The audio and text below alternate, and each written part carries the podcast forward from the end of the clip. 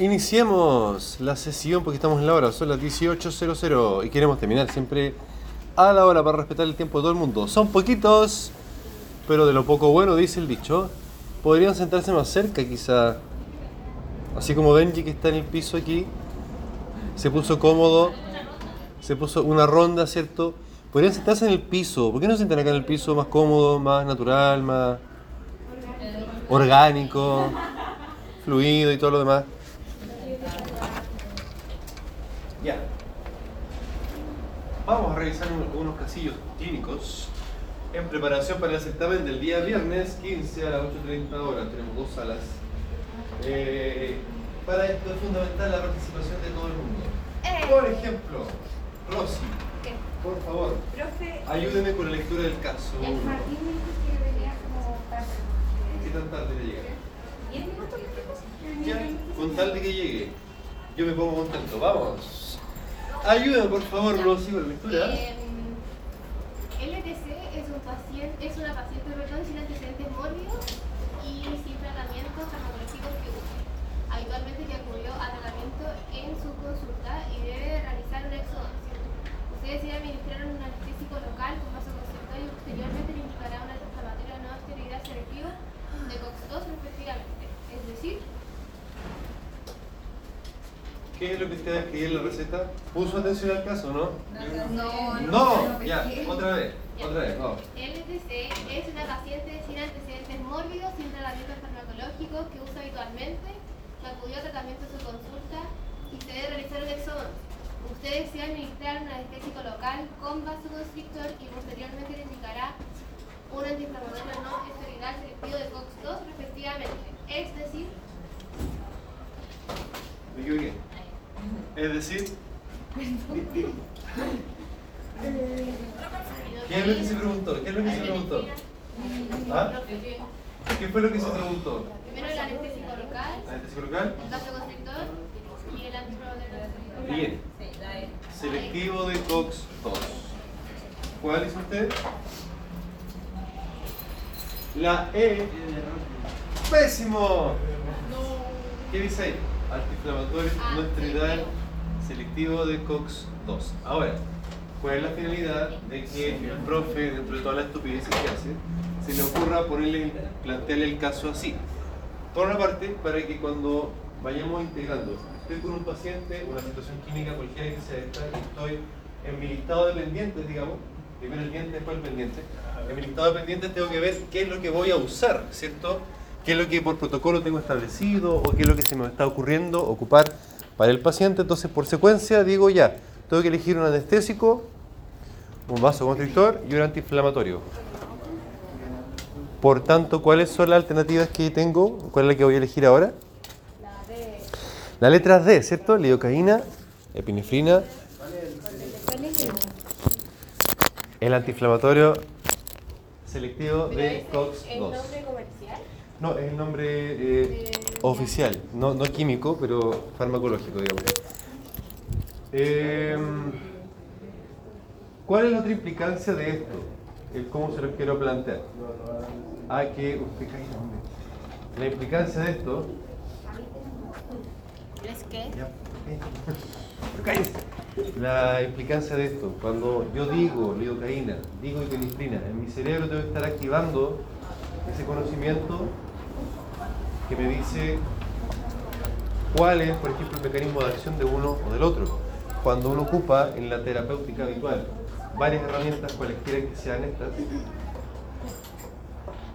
eh, debo estar súper, súper, súper consciente de lo que estoy usando, lo que estoy activando, lo que estoy inhibiendo, etcétera, porque pueden pasar cosas. Y por eso mismo es que si usted me dice lidocaína, yo inmediatamente asumo que usted en su mente tiene un mecanismo de acción, como cuál. Si yo le pregunto lidocaína, usted automáticamente a la velocidad de la luz sus neuronas dicen, ah, al tiro, Bloquea canales de sodio. bien, muy bien, bloquea canales de sodio. ¿Y qué otra cosa? ¿Qué otra implicancia? ¿Mm? Aumenta el periodo refractario de la... Bien, se acordó de los prácticos del día de ayer. Bien, ¿qué más? ¿Qué, otra, qué otras cositas son importantes? Tiene efecto vasodilatador. Vasodilatador. Pero pregunta, ¿la lidocaína es vasodilatadora? ¿Es un fármaco vasodilatador que se ocupe para eso? No se ocupa para eso, pero produce el efecto. Muy bien, sí, de acuerdo. ¿Y por qué lo hace? ¿Cómo lo producía? Porque también me interesa saberlo para poder bloquearlo. Por eso ocupo el vasoconstrictor, ¿cierto? ¿Por qué la lidocaína producía vasodilatación? Porque estimula vasodilatadores. No, está puro chamullando. Está puro chamullando. No, algo parecido, pero no es. O puede ser inhibe. Inhibe. Bien, está razonando. Muy bien, Rosy, muy bien. Rosy razona. No, ya, oigan. parecido que plagio acá. Plagio de ya, da lo mismo. La inhibe el sistema simpático. ¿Por qué era. ¿Qué sucedía eso?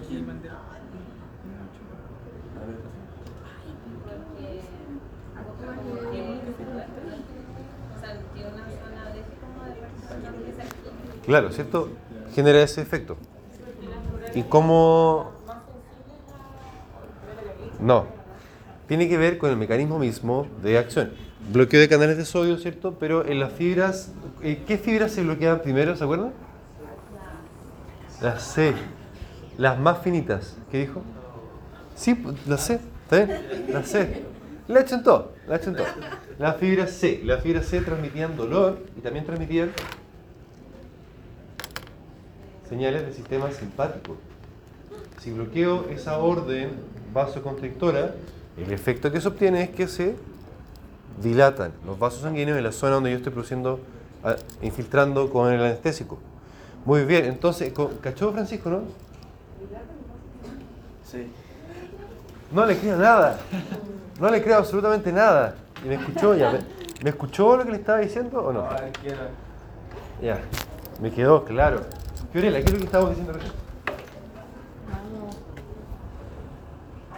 Estamos, ya, estamos hablando de que la lidocaína tiene un efecto vasodilatador que se producía porque, Martín, ¿por qué se produce la vasodilatación cuando uno ocupa, qué lindo su programa, cuando se ocupa de la lidocaína? que se produce porque todos los.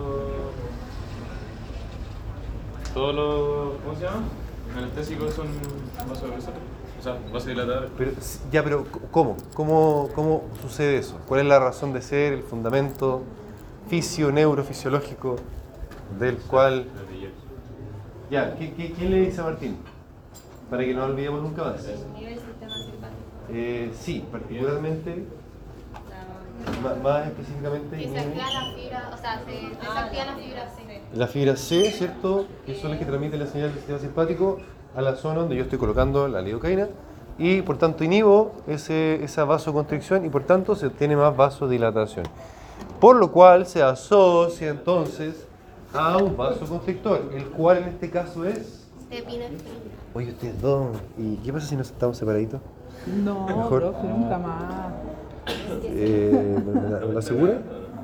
¿Ah? ¿Me lo asegura?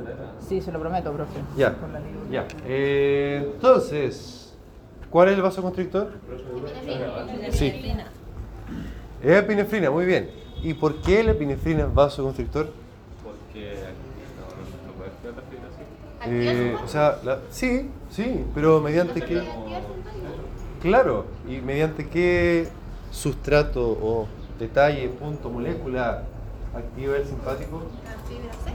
Sí, pero para que se active la fibra C tiene que activarse algo más antes. Adrenalina. Algo más pequeño. La epinefrina es adrenalina. Por eso. Ya, pues. ¿Qué, qué activa la adrenalina? Receptores. ¿Cuáles? Los beta 2. Mm, sí, sí, sí, es, correcto, pero en este caso nos interesa otra cosa. Estamos hablando de que estoy pinchando lidocaína en un tejido. Los vasos del tejido van a contraerse mediante la activación de receptores alfa. Alfa. La epinefrina o adrenalina es potente activadora de receptores alfa y beta. ¿Se acuerdan? Como en el test. Ya, muy bien. ¿Y el celecoxib? ¿Y el celecoxib? ¿Cuál es el mecanismo de acción? Anti- Antiinflamatorio, ese es el efecto. Bien. Sí, esa es la utilidad que tiene. Pero ¿cuál es el mecanismo? ¿Cuál es el mecanismo? También podría ser, pero ¿cuál es el mecanismo? Selectivo de... Yeah. ¿Pero qué hace? ¿Qué le hace? ¿Se une a receptores? No. Falso. Lo bloquea. Bloquea, bloquea. ¿Qué bloquea? No. La COX, la enzima. La COX-2. Bien, ¿y qué implicancia tiene el celecoxib? ¿Qué tiene de, de interesante? ¿Qué tiene de útil, de importante para la vida? Profe, Dime, dígame. la, lido, la No. lidocaína activa el. No, no, no, la lidocaína inhibe el simpático, sí. En, en ese sentido. Bueno, el celecoxib entonces, ¿qué, qué tiene de especial, de particular? Si lo comparo con eh, otros antiinflamatorios, por ejemplo, ¿qué tiene de, de especial? ¿Qué tiene de especial? ¿Ah? ¿Por qué está clasificado así? Ah, lo que pasa es que el caso, por el cual usted no llegó a leer, Ah. Decía, usted, usted va a seleccionar un anestésico, un vasoconstrictor y un antiinflamatorio selectivo de COX-2. Entonces, ¿hay que elegir eso? Ya, ya, vamos a seguir nomás con el siguiente caso porque parece que ¿No Ya, pero diga, ya, pero ayúdeme, por favor, ayúdeme. ¿Qué tiene especial el celecoxib? En comparación a los otros antiinflamatorios, si no, ¿para qué? Podría ser, pero antes de eso, más sencillamente eso. Selectivo de... Cox2. Ya, ¿y eso qué implicará? Nada que ver con fibra, no. No activa nada, ¿no? Miren. Es que es distinto al consuelo, que tenía funciones distintas. Bien, vale, muy bien, vamos partiendo por eso, ¿cierto? Nuestro cuerpecito tiene enzimas que se llaman ciclooxigenasa. Y tenemos la ciclooxigenasa, la primera, la isoforma 1, que está funcionando siempre, haciendo que se produzcan prostaglandinas de forma fisiológica para que se mantenga la irrigación del tejido gastrointestinal, de los glomérulos a nivel renal también, etcétera. De ahí que en la literatura científica siempre se ha dicho que los efectos adversos de los antiinflamatorios se le atribuyen a la inhibición de la ciclooxigenasa 1. Los efectos adversos, los indeseados. En tanto que los efectos terapéuticos se le atribuirían a la inhibición de la ciclooxigenasa 2. Como bien lo sugería Vane Mendoza, tienen funciones distintas. La ciclooxigenasa 2 eh, la ciclooxigenasa 2 se induce durante un proceso inflamatorio. No está habitualmente funcionando, sino que la 1 sí. Entonces, los antiinflamatorios tradicionales, los no selectivos, van a inhibir las dos. En tanto que la Cerevoxib y la otra más moderno, entre comillas modernos, solo el 1. ¿Ah? ¿Los no selectivos o los selectivos? Los no selectivos o tradicionales, que es lo mismo, Ya entonces va a tener menos efectos adversos. van a... de- Bien, Pero, profe, muy bien. El celecoxib no es selectivo. Sí, po. Eh, no, porque solo inhibe la COX-2. Pero la COX-1 la deja tranquila. O la inhibe, pero muy, muy, muy poco, insignificantemente. Y por eso es que nos ahorramos los efectos adversos de los AINES tradicionales cuando ocupamos Digo, C-le-coxib. selectivo. Pero bien, iba muy bien con la frase. Espero que sigan así todo este ratito que sigue. Como que finalmente sirven para lo mismo, entonces daría igual. Sí, Solo sería en el escenario actual, justamente. Actualmente, como el Celecoxib es más moderno, hay menos tiempo de vigilancia que, que los antiinflamatorios tradicionales. Además de eso, sigue siendo mucho más caro que los tradicionales. Pero a futuro, a futuro probablemente haya un cambio. Eh, eso te digo, ¿Cuáles son los efectos adversos? del Celecoxib serían los mismos que los AINES, ¿De pero mucho menos. Tradicionales? Eh, ¿Cuáles son los efectos adversos de los AINES tradicionales? Lo vamos a revisar de inmediato. Cirrosis, no. Nada que ver. Nada que ver. Por favor, no chapullé más. ¿No es falla renal? Sí, la- los problemas renales son muy frecuentes de... Ahí llegó. Ya, ya, calmado. Caso número 2. ¿Por qué no me ayudan a leerlo? Ya. Ya. ¿Me ayudan a leerlo? ¿Yo? Sí. El caso 2. Santo cielo, Iván tiene que ir al baño. Ya, atención, ya el parcito de aquí. Sí, sí, ¿qué pasa si.? Chao. ¿Qué pasó? Ya, ya, Benja. Ayúdeme. ¿La Sofía quiere leer? Después, después ya. Ya, Benja, lea, porfa. Aprovechemos el tiempo. Calma, hagamos como que no pasó nada. Hagamos como que no pasó nada. Aprovechemos el tiempo, que se nos acaba el tiempo en este planeta. Vamos. CL es un paciente que sufrió un asalto en la vía pública hace un año, por lo que sufrió una hemorragia cerebral. Resultado del daño neurológico y su secuela. A raíz de lo anterior, su neurólogo les aconseja uso de fármacos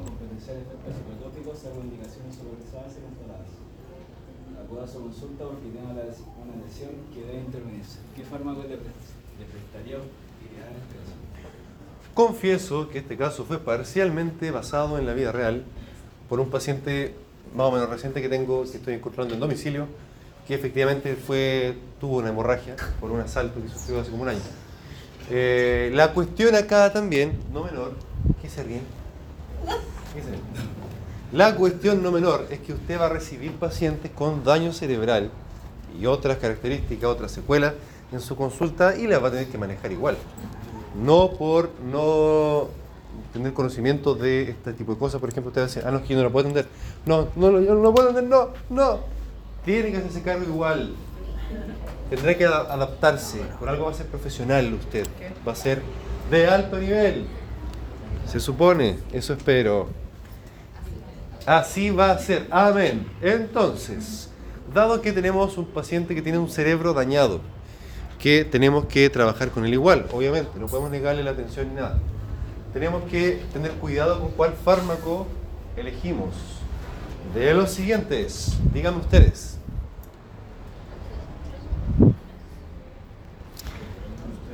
¿Cuál me servirá?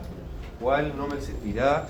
Teniendo en consideración la recomendación, digamos, del neurólogo, ¿cierto? Eviten fármacos psicotrópicos porque el resultado puede ser catastrófico o muy incierto. Veamos una, cada una por separado, ¿les parece? La letra A dice midazolam. ¿Qué es el midazolam? Es ¿A como qué? el clonazepam. Es como el clonazepam, justamente, misma familia. Familia que se llama benzodiazepinas. Benzodiazepinas, ¿cierto? Eh, clonazepam, diazepam, alprazolam, lorazepam, midazolam, clotiazepam. Todos con Z y terminados en PAM. AM. ¿Qué, ha- qué hacía el midazolam a nivel neuronal? ¿Cuál era su mecanismo de acción? Dado que algunos canales de calcio, muy bien, dado que es una benzodiazepina, todos los canales, las benzodiazepinas van a hacer algo con los canales de calcio, pero no, todo lo contrario. Pero, ¿qué, pasaba? ¿Cuál era el, el vínculo entre las benzodiazepinas y los canales de calcio? De, de cloruro, perdón, de cloruro. Sí, O sea, o sea, directamente no, No. pero algo hacía, Pero como se bloqueaba, o sea, como se activaban los de calcio, de, de cloro, de cloruro. o sea, perdón, de De cloruro, de cloruro. Eh, se, se bloqueaban los de calcio. Eh, sí, sí, eventualmente pasa eso, pero Pero, ah, ah, Pero lo que ah, sucedía, el GABA, el GABA, muy bien, benzodiazepina, por favor asócielo en sus cabecitas al tiro con él. GABA, ácido gamma aminobutírico, neurotransmisor cuya función, neurofisiológicamente hablando, es eminentemente inhibitorio. Así es, si en su cerebro yo le pincho un jeringazo de GABA, yo debería observar en usted que se eh, adormece, atonta, todas sus funciones se deprimen. Entonces, si estoy ocupando un fármaco que va a potenciar esa acción inhibitoria a nivel cerebral, ¿me sirve en este caso? Siguiendo el consejo del, del especialista, no, no, muy mala idea. Eh, ¿Puedes las benzodiazepinas? Hacen que el, el receptor de GABA sea más atractivo, aumenta la afinidad por el neurotransmisor, por el GABA. Y eso hace que se activen más todavía estos canales de cloruro que son asociados al receptor de GABA para que haya una mayor entrada de cloruro a la neurona para que se hiperpolarice y se activa menos, finalmente.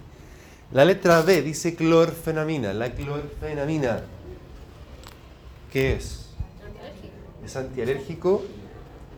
Más específicamente es antihistamínico. Inhibe receptores de histamina. Esto no está dentro de la materia, pero es parte de la vida real. Eh, la histamina es un mediador inflamatorio, pero también a nivel cerebral tiene una función. ¿Ah? Sí, da sueño, ¿cierto? Por cultura general incluso sabemos que la clorfenamina da sueño. La histamina, histamina, a nivel de cerebro, es un, actúa también como neurotransmisor que activa el estado de vigilia.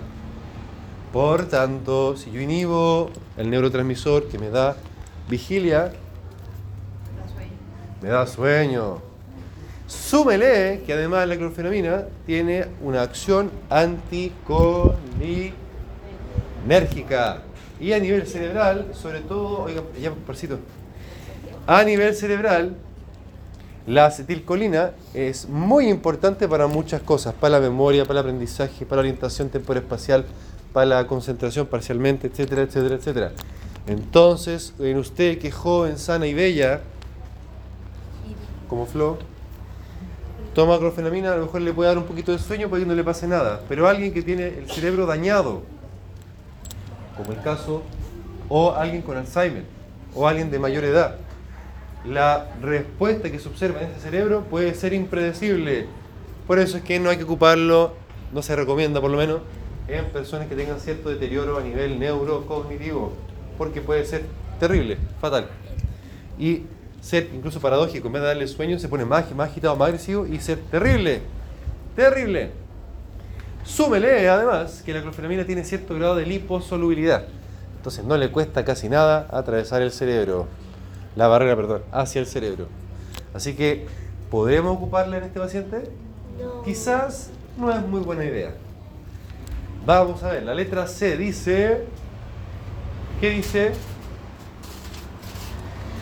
¿Qué dice la letra C? Piroxicam. El piroxicam Rossi, ¿qué es? No es. Ay, ¿cómo se llama? ¿No es como el CAM? No, nada que ver. CAM es una preparado, digamos, que tiene dos medicamentos, dos fármacos. ¿Qué es el piroxicam? Es un AINE, es súper antiguo, existe todavía. Piroxicam, meloxicam también, es su primo hermano. Eh, Pero no es un. No son corticoides. no, Ay, es un AINE, AINE tradicional, cuyo mecanismo de acción es exactamente un AINE, por tanto su mecanismo es inhibición de la COX 1 y 2, las dos. Bien, para efectos del caso, para la sedación del paciente, Pero, profe, ¿me sirve o no me sirve? No, me servirá como manejo del dolor a lo mejor posterior o, o preparación para evitar la inflamación, quizás. Pero para efectos de la sedación del paciente no me sirve de nada, para ese, para ese punto por lo menos. Martín, cuéntame, ¿qué me quería preguntar? La, si la coxib es solo para el 2, pero el, el AINE común y corriente no tiene preferencia por ninguno de los dos. Justamente, que sea 2 y, y también el 1. son las dos, sí, sí. Por eso se llaman no selectivos. Muy bien. La alternativa D dice óxido nitroso. ¿Qué opinan ustedes? Futuros doctores, doctora, doctora Martín, ¿qué opina usted del óxido nitroso en este caso? ¿Le pone o no le pone? ¿Por qué? Mal, muy mala respuesta. Pero está bien porque estábamos aprendiendo. Sí sirve, sí sirve. ¿Se acuerdan que el óxido nitroso tenía ciertas características que lo hacían ser seguro? ¿Se acuerdan, no? Rosy, ¿se acuerdan? ¿Se acuerdan? Sí. Ya, ¿qué, qué era? ¿Qué era? ¿Qué era? ¿Qué cosa? ¿Tienes seguro o no? Ya, pero ¿por qué? ¿Por qué? ¿Qué tiene de especial el óxido nitroso? Porque es sedación consciente. Ya, se ocupaba, ¿cierto? Bien, vamos haciendo memoria. Para la sedación consciente. ¿Y qué? Es que no más. Yo digo que sí era opción. ¿Ah? Yo digo que sí era opción. ¿Usted le pondría?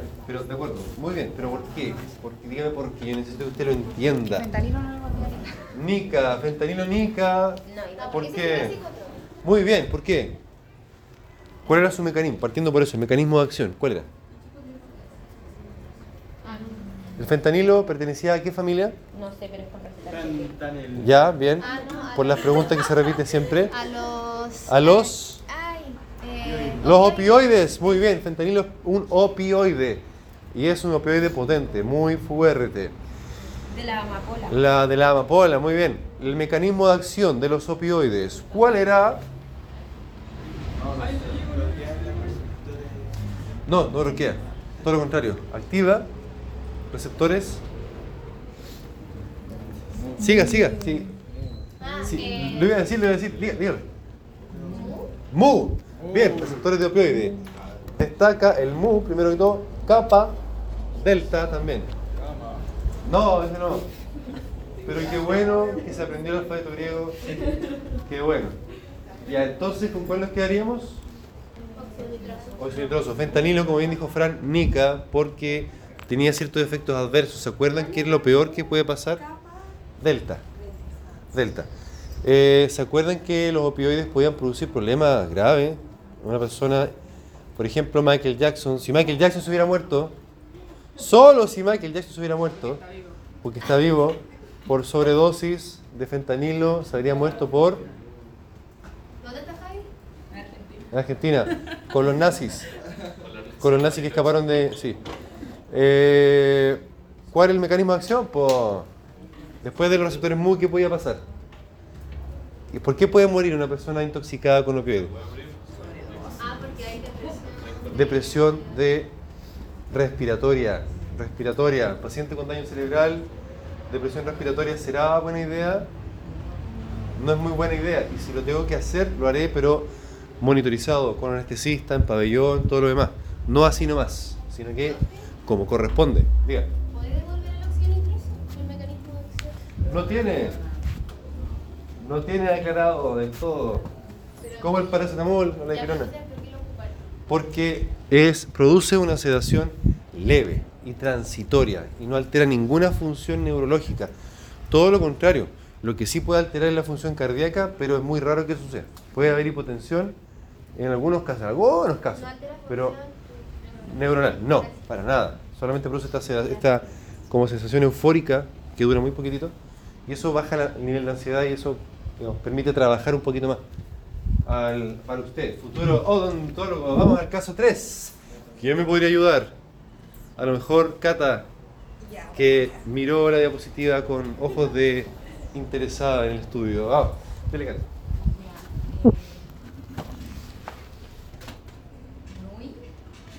NUI. Podría ser Nicolás Uribe y Nostroza. Es una paciente hipertensa y diabética. Está en controles con nefrólogo, pues tiene una enfermedad renal avanzada y es posible que requiera dializarse dentro del próximo año. Si no cuida su función renal adecuadamente. Perdóneme si la interrumpo, pero ahí quiero hacer hincapié en lo siguiente. Usted, así como el paciente anterior que tenía una secuela cerebral, también va a recibir pacientes en su consulta, porque son habituales, que tienen enfermedades crónicas. Y muchas veces tienen más de una. De hecho, vienen en pack. La hipertensión, ASA3 o la diabetes. la diabetes, ASA 3 al tiro. No. No, porque si está compensado, sí, ASA 2. ASA 2. Muy bien, muy bien. ¿Y usted qué ASA es? Uno. Eso, bien. Muy bien. Bueno, la cosa es que paciente hipertenso, diabético, hipotir- hipotiroidismo, EPOC, tabaquismo crónico, enfermedad renal crónica, todo en viene en conjunto. Usted también lo va a tener que manejar. Así que hay que por lo menos manejarse con lo que uno tiene que, lo mínimo, digamos, de, saber, el, piso, como quien dijera. Por tanto, Cata, prosiga por favor con su lectura. En esta ocasión, ella tiene una les- una lesión periodontal que requerirá su manejo odontológico, antibiótico y analgésico. ¿Cuál de los siguientes no debería prescribirle dado sus antecedentes? Con los antecedentes en mente, entonces, ¿cuál sería una mala idea de prescribirle? Voy a tomar un poquito de agua. Agua de o depresión.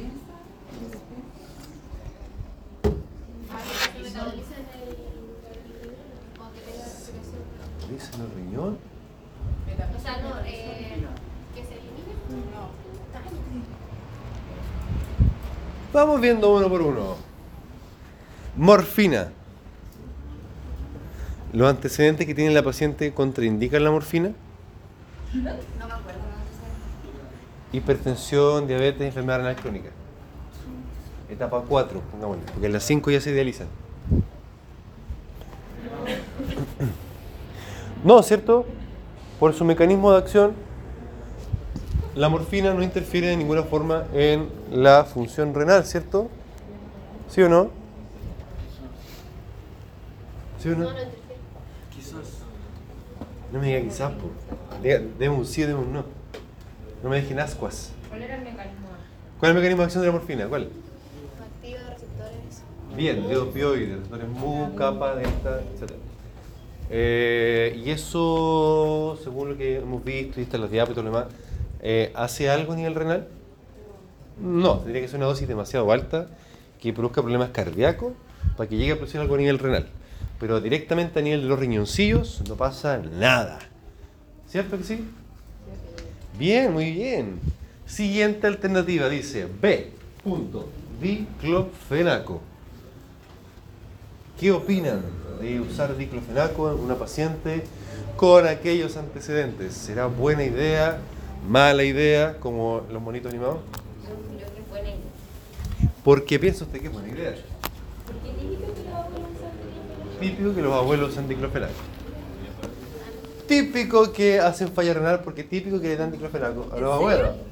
Ya, usar diclofenaco en este caso sería una pésima idea. No se sienta por ningún motivo pasada a llevar. Todo lo contrario, usémoslo como parte del aprendizaje. El diclofenaco, ¿qué tipo de fármaco es?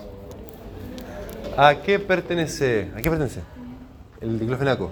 ¿De qué? ¿Qué es? ¿Qué es? Es un AINE, ¿cierto?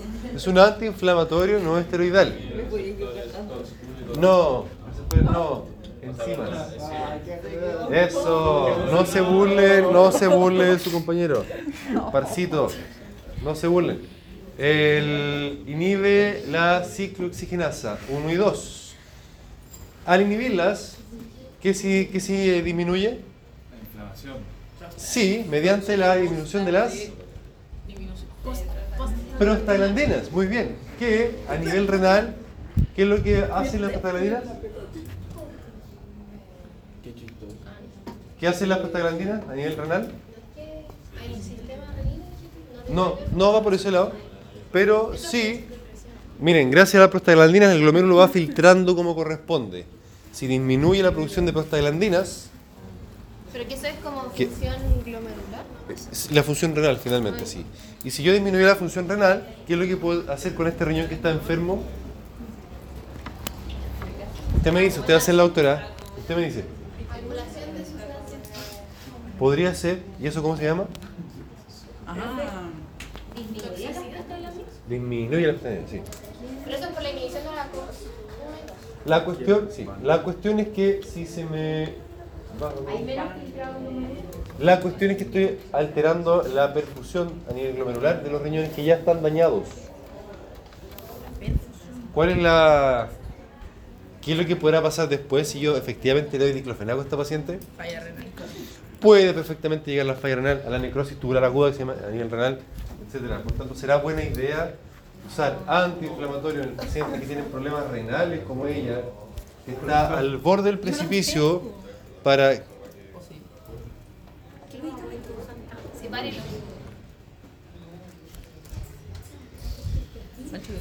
Ah. Vuelvo a hacer la pregunta. ¿Será buena idea una paciente, en este caso que tiene problemas renales? No, bien. Pésima idea. ¿Ah? No me contraten. No, sí la voy a contratar seguro. La... Y, espérame, me perdí. Esa Barbie, ¿la podemos mostrar de nuevo? ¿Cuál? Esa. Esa. Ya. Eh, ¿Qué opinamos de metamisol? Es una inhibe también. No, mentira. ¿Es una No, metamisol? no, no, tampoco. El metamisol, alias dipirona, perdón, ¿Inhibe de COX? que son lo mismo, lo puse ahí a propósito, igual que el paracetamol y acetaminofeno, ¿cierto? No puede, puede, puede usar con falla renal. Sí, se pueden usar ambos, paracetamol y dipirona, en personas con problemas renales, porque no inhibe la... Miren, lo no inhibe la... Ahí me ahí me dejó. Pero es. No, profe. No inhibe- Es el grupo, es familia de las piras. Ya, y... Ya inhibe la COX. No, mentira. Vámonos. No, falso. no es un antiinflamatorio. Sí, eso. No es un antiinflamatorio tradicional. ¿Y cómo actúa? No podemos, igual que paracetamol, se, No sé. se piensan muchas cosas, pero no hay nada que O recientemente sea, respuesta. No se sabe todavía, pero se sabe que funciona, que es seguro, salvo que analgésico, salvo que hay alguna alergia, alguna contraindicación propia del paciente. Pero, ¿Por qué se usa en tantos casos en, uso limitado? ¿por qué, ¿por qué la dipirona tenía algunas contraindicaciones? Porque es muy fuerte. Ay, que lo diga Francisco. Que lo diga Francisco. Sí, para que no sea tan ¿No la saqué o no? Ya, pero, Es que se equivocó. pero Porque es muy fuerte. Ah, no, nada que ver.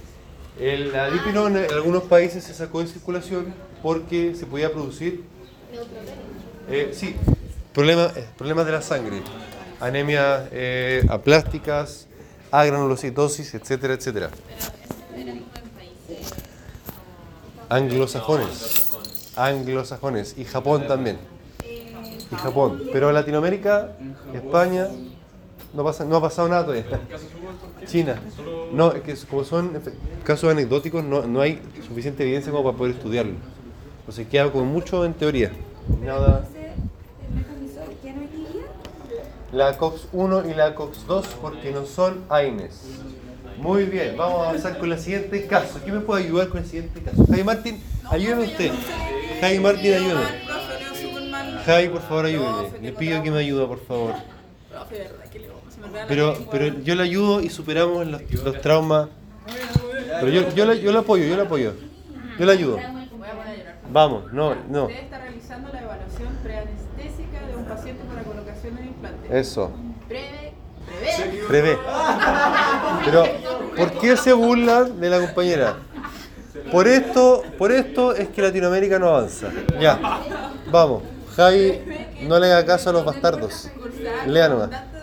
Para el paciente, pues habitualmente para este procedimiento los pacientes prefieren EVA 8 a 9 puntos. Decide, por tanto, dejar tranquilo un prescrito. No se ría de la compañera. analgésico que cubra dicha necesidad. Se lo voy. Ay, ¿cuál de los siguientes le serviría dado el caso? Vamos a ver. Vamos a ver. Dice primero que todo que de acuerdo a la evidencia, lo que uno sabe, que el procedimiento que usted va a hacer se a- asocia habitualmente, esto se prevé, a mucho dolor, ¿cierto? ¿Qué significa EVA? 8 o 9 puntos. La polola de Wally. La polola de... No. ¿Qué significa EVA 8 o 9 puntos? ¿Qué era EVA? Escala visual análoga del dolor, ¿cierto? Para poder objetivar o intentar objetivar el dolor. Si es 8 o 9 puntos era harto, ¿cierto? El máximo era 10.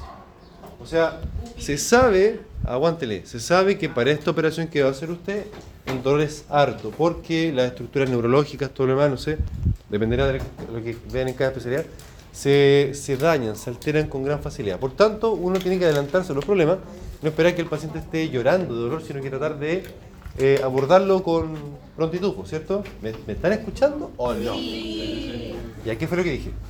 Eh, no podemos dejar que el paciente experimente dolor si es que nosotros sabemos que es un Gracias, Vane. Si yo lo puedo adelantar, lo adelanto. Pues no, no, la idea no es hacerle daño al paciente, de ningún modo.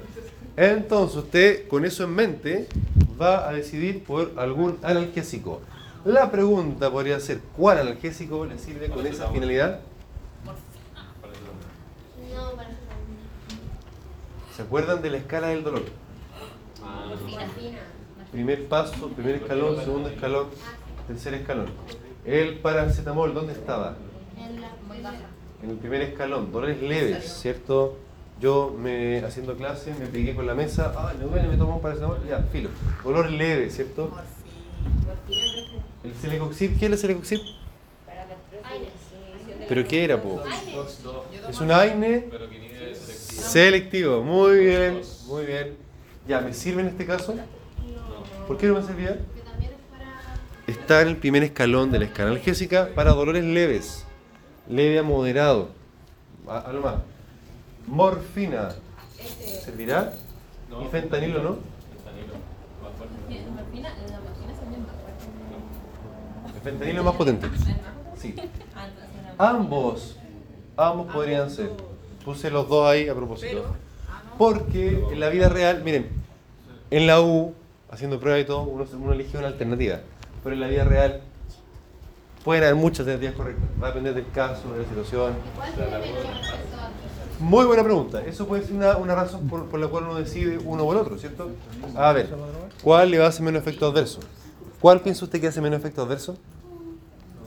¿La morfina o el fentanilo? Fentanilo. ¿La morfina? La morfina es menos potente. Activa menos receptores como el fentanilo, con menos potencia. Por tanto, también los efectos adversos van a ser menos. Eh, además de todo, bueno, en todo caso, fentanilo igual existen parches y se vende o, o está dentro de los programas de cuidados paliativos. En todas partes. Acá en Chile, por lo menos. Eh, no. ¿Metamisol o no? Metamisol se refiere, ¿no? La dipirona, sí, ese. Gracias, Rosy. La. ¿Cuál es Dígame. el que va antes de la morfina? ¿Tramadol? Tramadol y codeína. Tramadol y codeína.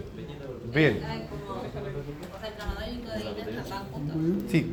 Son opioides, eh, opioides débiles. Pero ese es para dolor moderado. Dolores, sí, moderado. Opioides débiles. Segundo escalón de la. Depende. Qué bueno que lo menciona, porque la verdad es que todo esto que uno dice depende del paciente. Depende mucho del paciente.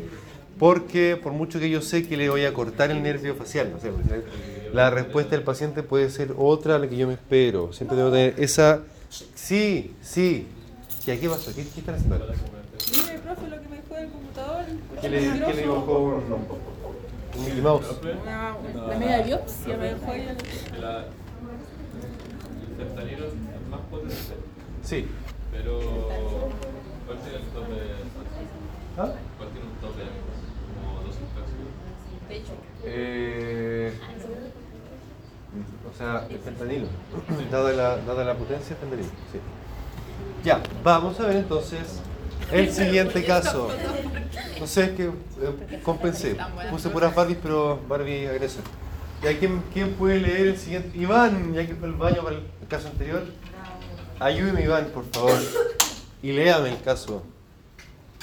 Eh, usted está a cargo de la unidad dental del centro de salud familiar donde trabaja. Dentro de sus funciones ha, ha decidido realizar una vigilancia más estricta del uso de medica- medicamentos por parte de su equipo.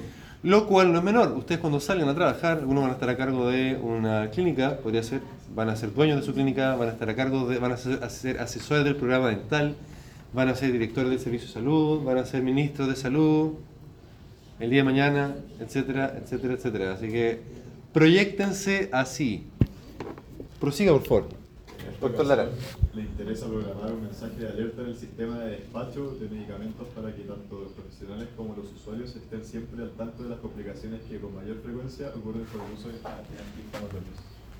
Es decir, usted quiere alertar acerca de los efectos adversos. ¿Cuáles? Y aquí declaro lo siguiente. Todos los años lo enseño de esta forma, por una cuestión netamente práctica.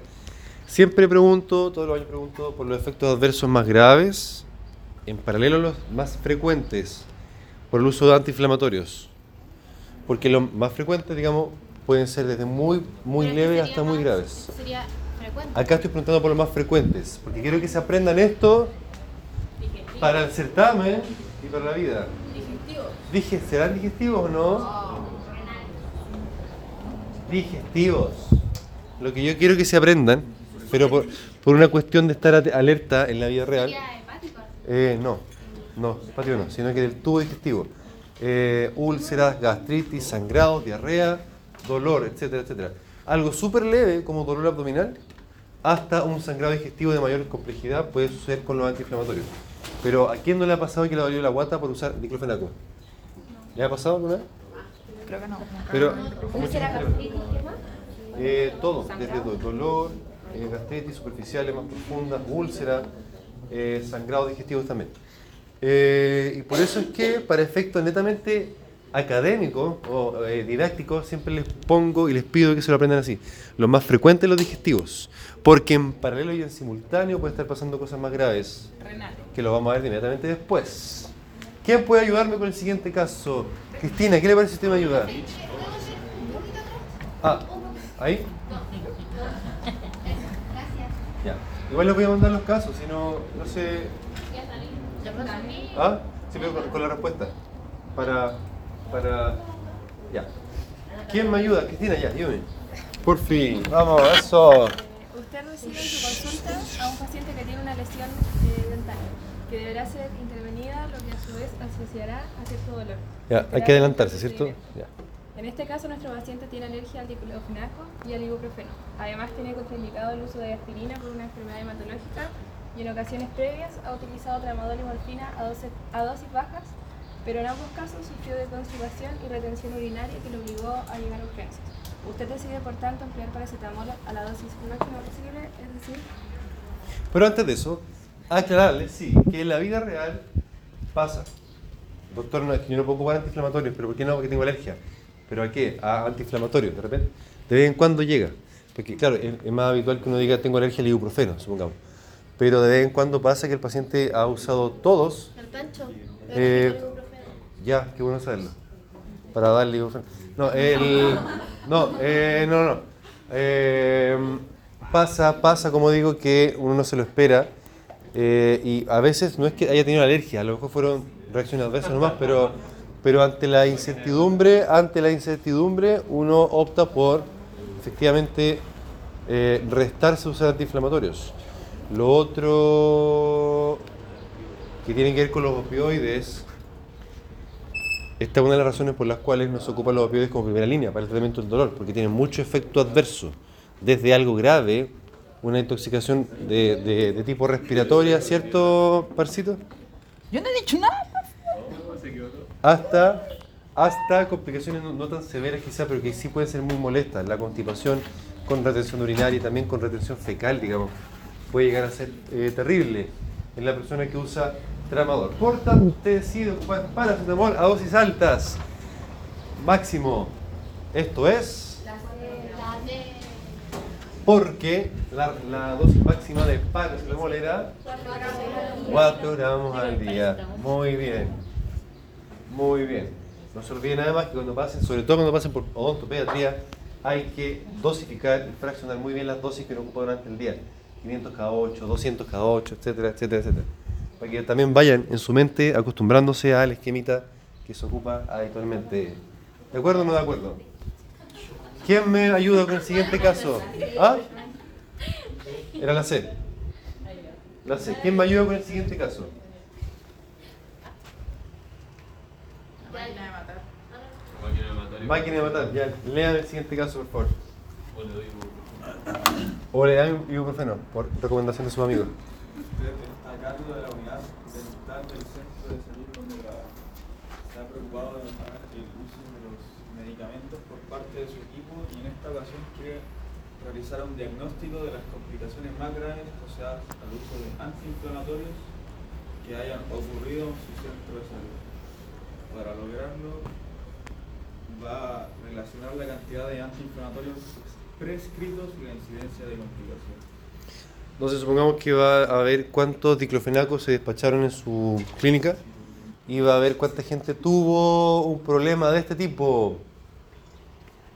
¿Cuál? Nadie me está pescando. ¿Cuál? Lo dije recién. No, no me escuchó. Renales, ¿no? No olvidemos que, dado el mecanismo de acción y dada la respuesta del paciente, puede pasar de todo. Yo, por lo pronto, para efectos del certamen, para que lo retengan, lo que les voy a preguntar, y así está la pregunta textual, ¿cuáles son las reacciones adversas más graves, con mayúsculas, se van a acordar de mí el viernes? Eh, y la respuesta que yo quiero que pongan, lo digo así cara de palo, son renales. Cardiovasculares, ¿por qué no? Porque generalmente para que pase algo cardiovascular pasa primero por lo renal. Por eso es que, a pesar de que sí hay problemas cardiovasculares por los AINES, primero va el riñón. ¿Me siguen o no me siguen? Sí. Bien. ¿Y los más frecuentes cuáles eran? Por el sistema. No, ¿O por por la misma prostaglandina, por el mecanismo de los antiinflamatorios, baja la prostaglandina, baja el filtrado glomerular y puede haber lesión a nivel renal. ¿Y los más frecuentes cuáles eran? Bien, muy bien. Ya, esta pregunta tiene, tiene una finalidad bien, bien eh, clara. ¿Cuál de las siguientes es correcta respecto de los efectos que producen las benzodiazepinas, las benzodiazepinas?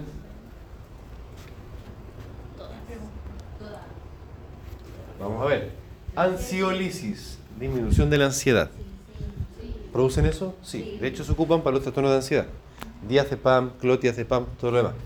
Eh, relajación muscular también. ¿Por qué, por qué mencionarlo como un cuento aparte? Porque, supongamos, cuadros de que cursan... ¡Achú! Personas que tienen problemas de bruxismo u otros tipos de contracturas musculares asociadas a la musculatura facial, orofacial, etc., eh, digamos, no se ocupan directamente para eso, pero las benzodiazepinas tienen ese efecto también. Inhibición de las convulsiones. ¿Por qué lo pongo también siempre? Porque si usted... ¿ah? No, tiene que ver con que las convulsiones ocurren porque las neuronas están descargando de forma anómala. Entonces se sabe que si yo estimulo sus circuitos GABAérgicos, es decir, que dependen de GABA, la frecuencia o la, excitabilidad de las neuronas disminuye. Entonces paciente epiléptico, por ejemplo, que está descompensado, que está convulsionando, lleva 10 minutos convulsionando, le pueden salvar la vida si van y le pinchan Ah, un por diazepam. Eso, eso, diazepam 500 gramos, pero Eh. era... cada- ¿cuánto? Ah, en, en- en la crisis. Era, eso, era lo que salía. En la crisis, ya, sí. Ya. Bien. Cinco. Bien, muy bien. Y bueno, efe- efecto hipnótico porque de hecho se ocupan para dormir, ¿o no? Sí. No es la mejor idea, pero sí, se ocupan para dormir. Muy bien. Siguiente caso. Observen aquí que esto ya es repetido de los casos de la semana. ¿Quién podría ayudarme? Martín o Rosy. Martín ya. Un hombre de 43 años se realizó un procedimiento de urgencia de menor complejidad en su brazo por un accidente de tránsito. Se le administró una dosis estándar de lidocaína cerca del plexo braquial para realizar bloqueo periférico nervioso. Luego de 15 minutos, hoy la anestesia aún estaba incompleta, Ese, ese hoy debería estar ahí. por lo que se administró otra dosis de lidocaína. ¿Cuál de, siguientes, ¿Cuál de los siguientes efectos adversos podría ocurrir luego de la administración? Bien, ¿y por qué mareos? Porque, así es, ¿cierto? Ah, ¿ah? Porque a nivel cerebral es donde pueden actuar primero que todos los anestésicos locales si es que pasan a la sangre. Esa es la, por supuesto, la condición. Y siempre van a aparecer, o deberían tender a aparecer, primero los efectos neurológicos antes que los cardíacos, que es como una, un error común, digamos, que se comete siempre cuando se enfrenta a esta pregunta, eh, porque tiene que ver con la frecuencia de descarga de los canales de sodio del el cerebro, que obviamente es mucho mayor que a nivel cardíaco, ¿cierto? ¿Ah? Y se le suman otros factores tales como la vascularización muy profusa que tiene el cerebro. Muy bien. ¿Y por qué no convulsiones? ¿Qué pasó con la respuesta? ¿Por qué en el caso anterior sí? ¿Por qué eh, era inhibición de convulsiones que hablaron de, de Porque Sí. disminuye la excitación. Durante una convulsión, su cerebro está haciendo cortocircuito. Hay una descarga, liberación muy grande de todos los tipos de neurotransmisores. Cuando uno ocupa benzodiazepina, lo que hace es que activamos el GABA, se activan los GABAs, el GABA en todo el cerebro, y con eso se abre muchos canales de cloruro y todas las neuronas empiezan a... uh, y por eso es que corta la convulsión. Ah. Ah. Pasando al caso siguiente. Porque como bloquean los canales de. No, falso. Porque pueden aparecer las convulsiones, pero más adelante. Primero van a aparecer, tiene que ver con la dosis, ¿cierto? Primero van a aparecer eh, síntomas neurológicos, pero leves, pequeñitos, como... Ya, Jaime Martín, léame la siguiente. Léame la siguiente, por fin. Dele, dele, dele, dele. Una mujer de 34 años ingresó al servicio de urgencias debido a múltiples, múltiples fracturas que sufre en un accidente automovilístico. Se queja de gran dolor, de, mo- de modo que se le administra una dosis de morfina por vía intramuscular. En el popín. ¿Cuál es la acción a nivel mole- molecular que genera el efecto analgésico del medicamento administrado a la paciente? ¿Se acordó? Porque también es un caso repetido de la semana. Sí, el mecanismo de acción. La morfina. La morfina activaba receptores mu, ¿cierto? Y eso estaban en la neurona presináptica y en la postsináptica también, ¿cierto? Bien, y en la presináptica, ¿qué es lo que hacían? En la presináptica, ¿qué es lo que hacían? Eh, no, no. No, en la presináptica algo pasaba con el calcio, muy bien. Con el calcio. En la presináptica Ah, impide que entre calcio y por tanto ah, así se libera menos. Y en la postsináptica ¿Es la D o no? es ¿La D? la D, justamente. Ah, Porque en la postsináptica era donde. el potasio, ¿cierto? Y por eso se hiperpolarizaba y transmitía menos hacia abajo la neurona. Bien, la D.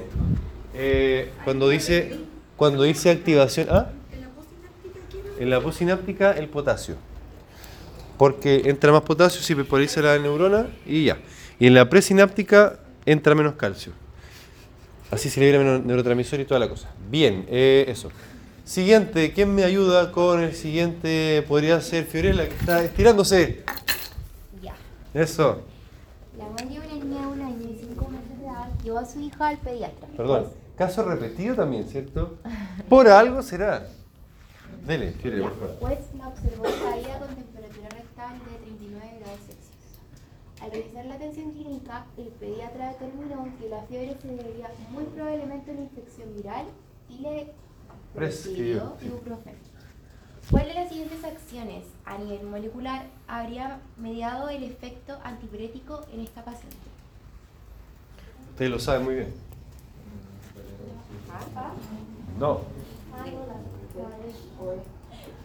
Hay varias formas de resolverlo. Número uno, los AINES, como el ibuprofeno, ¿qué es lo que hacen? ¿Cómo lo logran?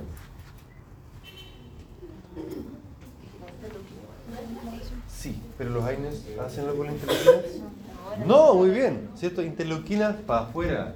Fosfolipasa también para afuera. Los AINES no actúan a ese nivel. Eh, ¿Qué más? Los AINES inhiben. ¿Qué inhiben? La enzima con. Las enzimas. ¿Bloquean receptores? Nada que ver, ¿cierto? Entonces bloqueo receptores para afuera. Las que nos quedan son la D y la E, ¿cierto? Pero la E me está diciendo que los tejidos periféricos. ¿Y la fiebre dónde se controla? El hipotálamo, muy bien. Por tanto, la correcta era la D, así es. Le voy a mandar ahí ya la, la pauta para que la. Ya. Eh, terminando, el último caso, yo creo. ¿Quién me ayuda? Rosemary Jane, que no hablaba nada. Ayúdeme.